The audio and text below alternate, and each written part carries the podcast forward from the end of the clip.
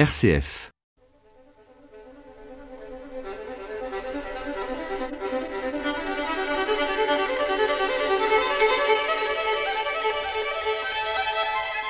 L'art et la foi.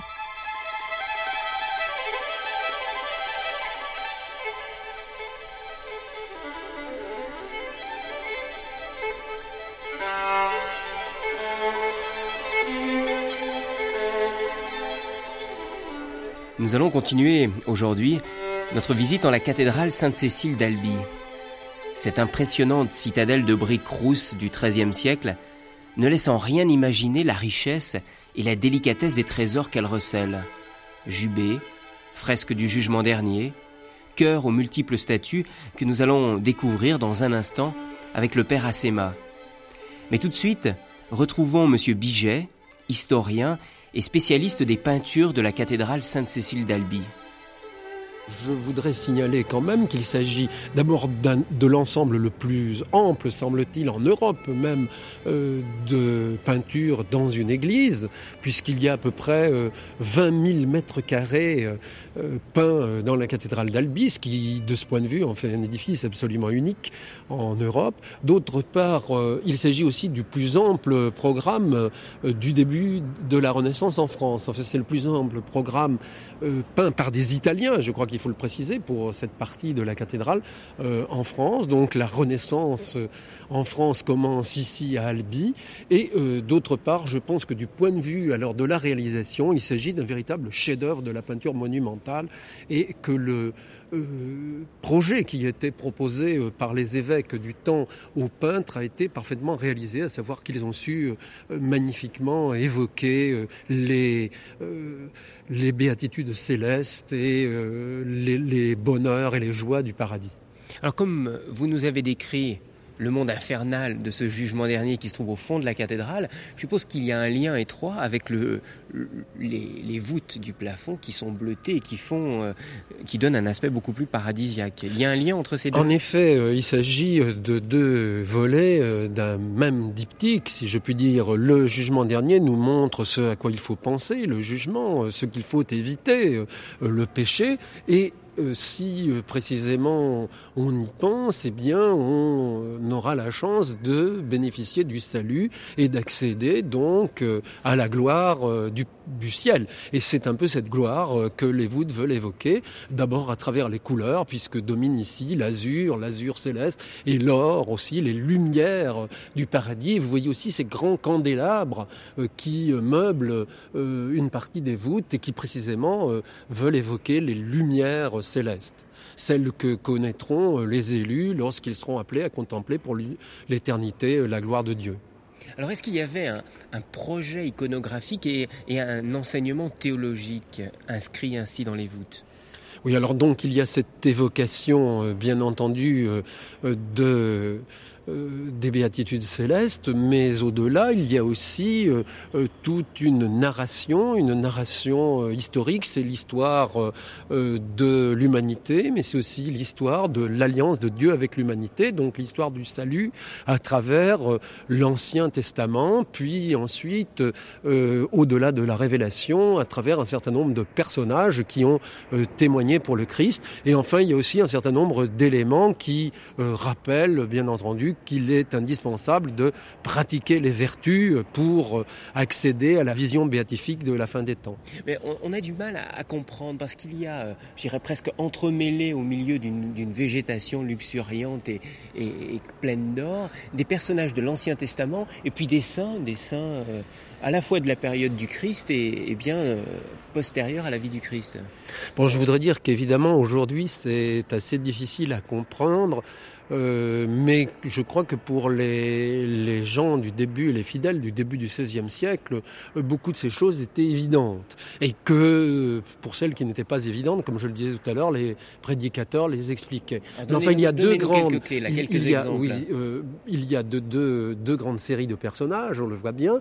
Il y a ceux qui sont simplement argentés et placés dans des feuillages, donc ils n'ont pas une convenance tout à fait réaliste, si vous voulez. Donc donc ce sont les personnages de l'Ancien Testament qui ont annoncé le Christ, qui en forment parfois la préfigure, mais comme ils n'ont pas connu la vraie lumière, celle du Christ, ils ne sont pas traités euh, de façon réaliste. En revanche, les saints qui ont témoigné par leur martyr, par leur enseignement, par leur vertu euh, pour le Christ, sont eux bien installés dans l'espace. Vous voyez ces architectures feintes qui creusent l'espace et d'autre part, ils portent des vêtements très colorés qui euh, indiquent euh, précisément que euh, là, il s'agit de témoins réels et profonds du Christ.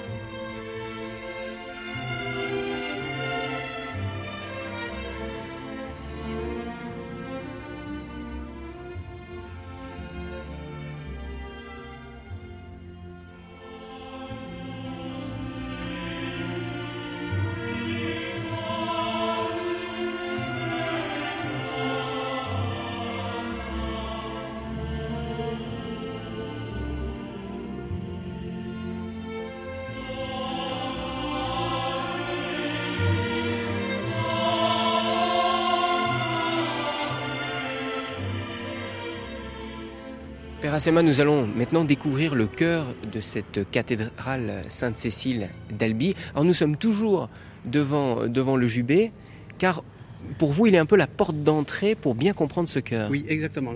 La porte d'entrée matérielle, puisque au milieu du jubé, nous avons une grande porte qui introduit à l'intérieur du cœur, et de chaque côté, deux portes moindres qui introduisent au déambulatoire qui fait le tour du cœur. Mais nous avons aussi quelques éléments statuaires qui sont heureusement euh, qui sont conservés et qui nous donnent une clé de départ. Alors vous voyez comment nous avons devant nous le jubé de cache, euh, cet immense cœur qui est comme une petite église miniature avec une partie nef, une partie sanctuaire et un petit chevet. Alors nous allons suivre, si vous voulez, la clôture, mais cette clôture comprend trois parties. Euh, une partie murée, une partie ajourée et puis le chevet. Il est très important de, voir l'importance de ce cœur parce que à l'extérieur, dans le déambulatoire, nous ne verrons de statues que des statues de personnages de l'Ancien Testament, les prophètes. Alors, c'est-à-dire tous ceux qui n'ont pas connu le Christ, ils ne l'ont pas vu, donc ils sont à l'extérieur. Ils ne sont pas rejetés, ils sont ceux qui ne l'ont pas vu. À l'intérieur, nous verrons comment effectivement nous rencontrons des gens depuis Marie, jusqu'aux euh, apôtres et jusqu'aux chanoines d'Estal qui connaissent le Christ, qui se trouvent donc dans la Nouvelle Jérusalem. Nous avons d'une part l'ancienne Jérusalem et à l'intérieur la Nouvelle Jérusalem, tout cela dominé par des anges qui chantent pour accompagner les chanoines, à moins que ce ne soit l'inverse, ce sont les chanoines qui s'unissent aux anges pour chanter la gloire de Dieu. Alors nous allons, nous allons rentrer à l'intérieur ah, Oui, attends, juste avant d'entrer, vous voyez comment nous avons au-dessus du jubé cette croix assez grande. Et ce n'est pas l'original. L'original était suspendu par deux immenses chaînes à la voûte. La croix domine le cœur. Très important à voir parce que nous avons là une des clés de la synthèse théologique que forme le cœur. Vous savez comment au Moyen Âge on aimait des synthèses, des sommes.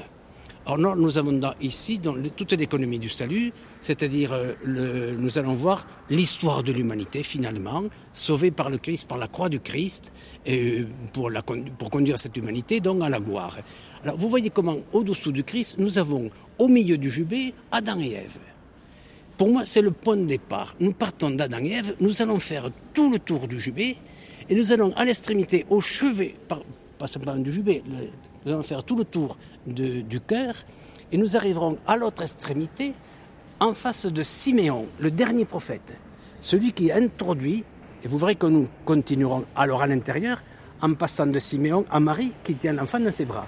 Mais nous faisons un premier temps, nous faisons le tour du cœur en suivant les trois parties et, euh, et leur déroulement. Alors nous allons découvrir ces parties avec vous.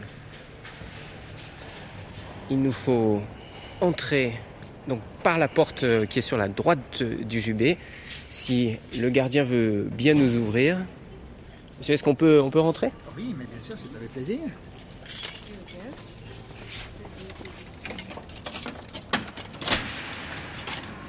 Merci. Bonne visite.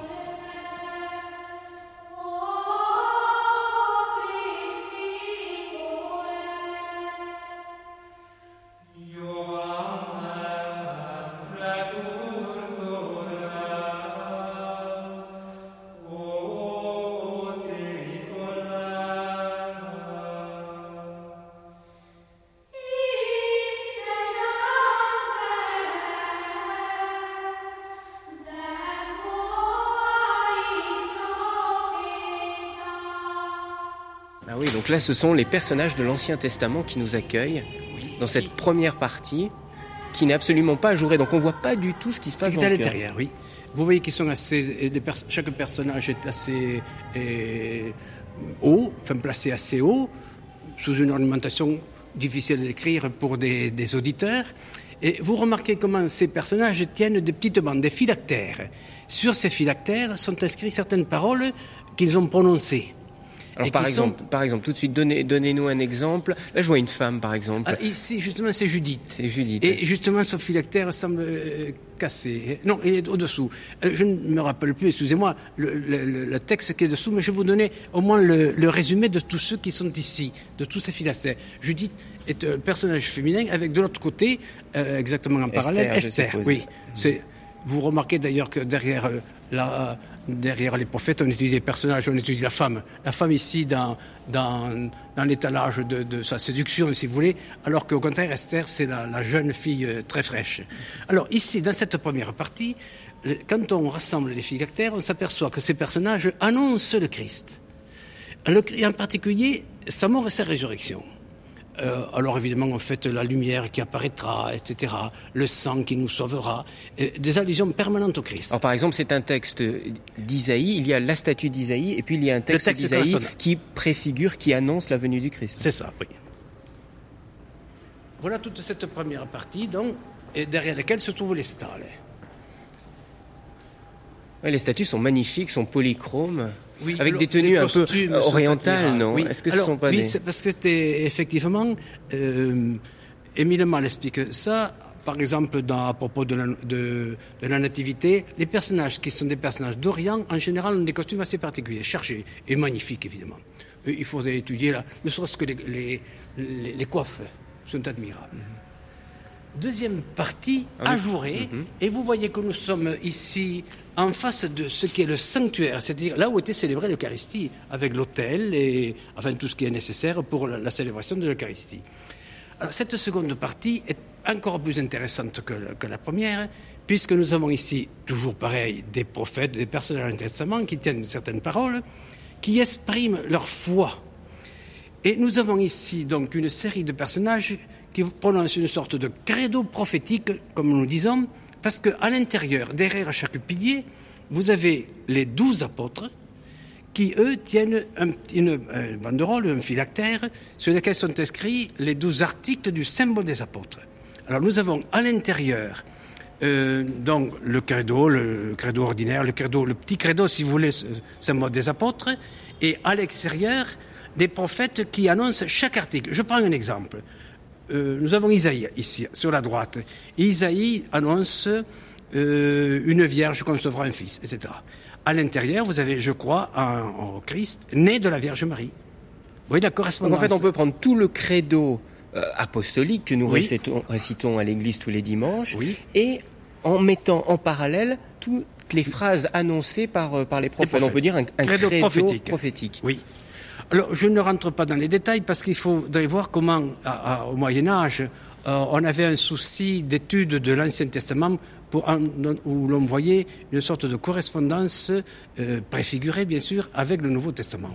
C'est extrêmement riche. Oui, on, retrouvait souvent un apôtre en lien avec un membre de l'Ancien Testament. Est-ce que ici, euh, on, ça, on retrouve de manière très, très précise Au moins pour ces, les douze apôtres et les douze prophètes qui leur correspondent, et qui se trouvent dos à dos, puisque les autres sont à l'intérieur et ceux-ci sont à l'extérieur. Alors ici, nous sommes dans une partie qui est ajourée, à la différence de la première partie qui était complètement obstruée. C'est pour permettre aux, croyants de venir... de voir de voir l'autel. Nous sommes à une époque où on vient d'instaurer l'élévation de, eucharistique, c'est-à-dire l'élévation du pain et du vin. Mhm. Et les gens, peut-être ne, tiennent pas trop à assister à, à l'office entier, peu leur importe, mais ils tiennent à certains gestes. Et par exemple, là, ils se pressent pour voir l'élévation du pain et du vin. Mais le, cœur, donc qui est, qui est, vraiment au centre de, l'église, c'était le lieu des chanoines. Eux seuls pouvaient venir ici, célébrer l'Eucharistie et prier plusieurs fois par jour. Oui. Alors, effectivement, ici, dans la partie ajourée ou à travers les portes, on pouvait euh, assister à l'office, mais il y avait six ou sept offices par jour. Et une messe donc capitulaire, bien sûr, six ou sept offices des, heures de, de prière de la journée, le jeune n'y venait pas. les gens n'y venaient pas. Alors pour des fêtes, on a bien l'impression qu'il y avait peut-être une solennité plus grande. Euh, parce qu'il devait y avoir quelques hôtels dans la, dans la partie laissée libre et qui forme le fond, qui formait le fond de la cathédrale, qui est maintenant devenu la partie utilisée pour les fidèles aujourd'hui. Mhm. Alors là, nous sommes dans la deuxième partie et nous allons. Il serait peut-être bon de regarder un ou deux personnages. Par exemple, ici, vous avez ici Isaïe et là Jérémie, qui sont considérés comme les deux personnages peut-être les, les mieux travaillés de, de, de cette. Euh, de cette théorie de, de prophète. Voyez par exemple comment Isaïe, qui était euh, euh, noble du 6e, 7e siècle avant Jésus-Christ, est représenté ici sous les traits d'un gentilhomme, d'un bourgeois d'Albi à l'époque. Regardez par exemple cette tête euh, aux traits bien travaillés, avec un chapeau tout à fait spécial comme pouvaient se couvrir des gens de l'époque. Et la draperie, la couleur. Oui, les, draperies sont absolument étonnantes. Ah hein, regardez une, opulence, ah un, plissé très marqué. Le réalisme des, mains, où l'on perçoit les, les, veines. Et, un peu plus loin, vous avez Jérémie aussi, très très beau. Euh, Jérémie, on le connaît parce qu'on parle toujours de ses jérémiades, c'est-à-dire de ses plaintes. En réalité, euh, Jérémie est l'homme de l'espoir. Au moment où on déporte le peuple, il espère. Alors regardez par exemple son regard son regard qui porte, très loin, au-dessus des événements. Mm. Et c'est pour ça euh, qu'il est capable de, de présenter euh, une espérance au peuple. Mais il a quand même, il faut reconnaître, pas un visage très joyeux. Il a un mouvement de la bouche qui est plutôt dubitatif ou, ou, je sais pas, sceptique. Hein. Oui, ben, il, il, assiste à la déportation. Ah Et lui-même va être tué. Un homme marqué. Oui, marqué. Mais il garde l'espoir. Ce regard est admirable.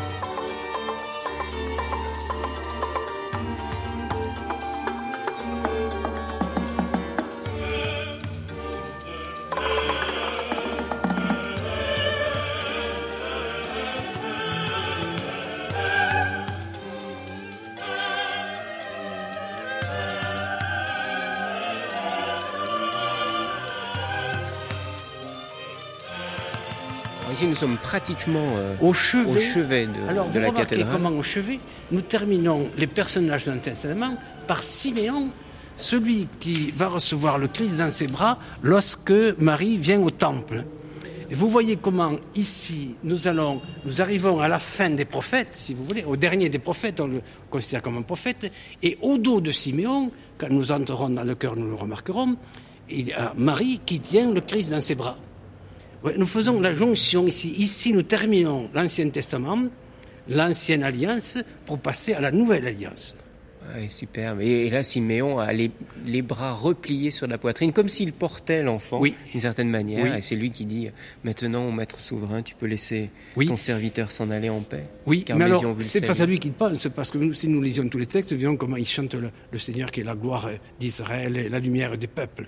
Eh, et qu'est-ce qu'il y a sur son phylactère Alors, des choses de cet ordre-là. Je, écoutez, je m'excuse de ne pas rappeler.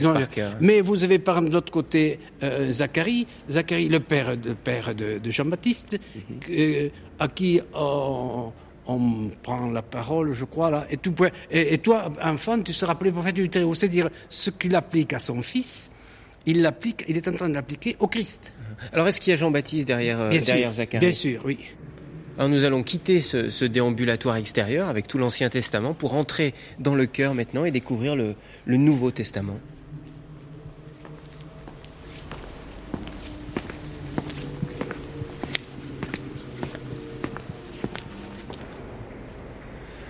Je repense à, l'extérieur de la cathédrale qui, est fortifiée, qui est imposante, qui est dépouillée, austère, c'est le mot. Alors ici, nous sommes dans la luxuriance. Ah oui. C'est impressionnant. C'est vraiment du, gothique flamboyant, à l'extrême, j'ai l'impression. Ah oui, la, pierre qui est devenue la dentelle et ces couleurs d'or et d'azur qui nous dominent euh, à la voûte. Par conséquent, l'atmosphère générale est glorieuse. Alors vous voyez comment ici, nous pouvons considérer de nouveau les trois parties. Dans le mouvement inverse, nous partons de ce que nous avons considéré comme la troisième partie qui se terminait par Siméon. Et à l'intérieur, nous avons donc Marie qui présente l'enfant, si vous voulez, à l'Assemblée. Nous sommes ici dans le Nouveau Testament, dans l'Église. Nous étions à, à l'extérieur, dans la synagogue, dans l'Ancien Testament, l'Ancienne Alliance. Et nous allons euh, voir comment Marie donc présente ce Christ. Les apôtres, dans un second temps, seconde partie, l'accueillent en tenant les, les douze articles du credo. Et troisième partie, nous avons ces nombreuses stalles, bien dans les 90, et qui sont surmontées d'angelots. Il y en a aussi dans les 90. Parce qu'effectivement, le rôle des, chanoines est de louer le Seigneur pour tout ce qu'il a accompli, pour son œuvre de salut. Et vous voyez comment on peut dire, en un certain sens, que déjà il participe à la louange des anges. Vous voyez ces deux magnifiques rangées des anges au-dessus des têtes des chanoines. Et tout cela ouvert, ouvert sur la partie supérieure, de, sur les voûtes qui est toute colorée et toute glorieuse. Par contre, on ne voit plus rien du jugement dernier. Non. Il est complètement caché Absolument. par, oui. par le jubé. Oui. On est, on est presque dans un, dans un lieu céleste ici. hein. Tout, nous- tout Oui. nous pousse, tout nous tend vers le ciel. Vers le haut. Tout nous tend Oui. vers le haut, vraiment. Oui. À la fois l'architecture Oui. euh, gothique qui est très pointue, très élancée, et puis ce, ce ciel bleu qui nous attire.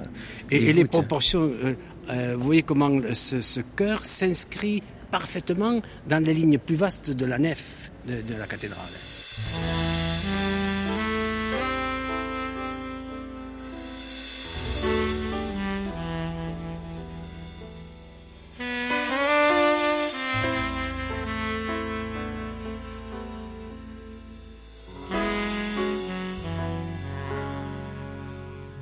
Alors Père Assema, il y, a- il y a quand même euh, un personnage important dont on n'a pas parlé jusqu'à maintenant et qui a donné le nom à cette cathédrale, c'est Sainte Cécile.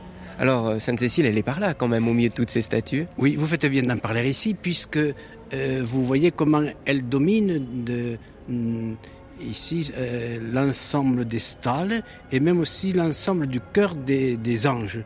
Elle dirige finalement le chant des uns et des autres. Je crois qu'on l'appelle la patronne des musiciens. Oui, c'est dû à une, à une erreur, à une fausse interprétation du latin. Peu importe, elle est devenue la patronne de la musique, et c'est à ce titre-là qu'elle est, qu'elle est placée ici, Euh, bien placée, puisque effectivement cette louange des hommes et des anges, elle la préside en quelque sorte.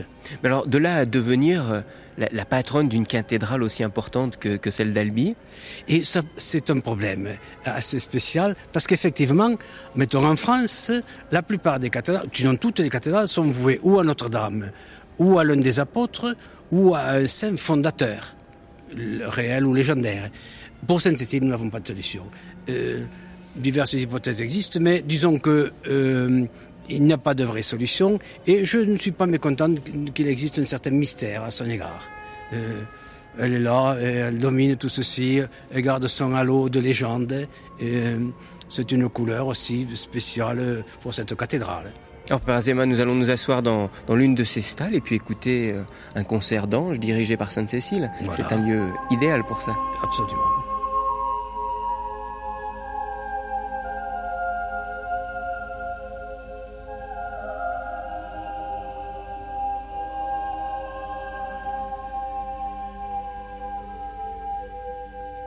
Si vous avez aimé ce voyage en la cathédrale Sainte-Cécile d'Albi, je voudrais vous conseiller deux ouvrages remarquables sur cette cathédrale.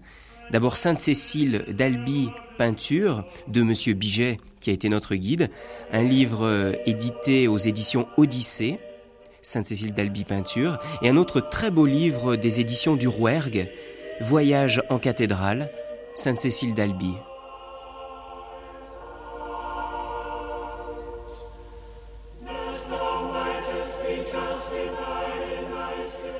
Ce reportage a été réalisé en la cathédrale Sainte-Cécile d'Albi par Thierry Lyonnais, mise en onde Aline Jean Denant, Philippe Faure.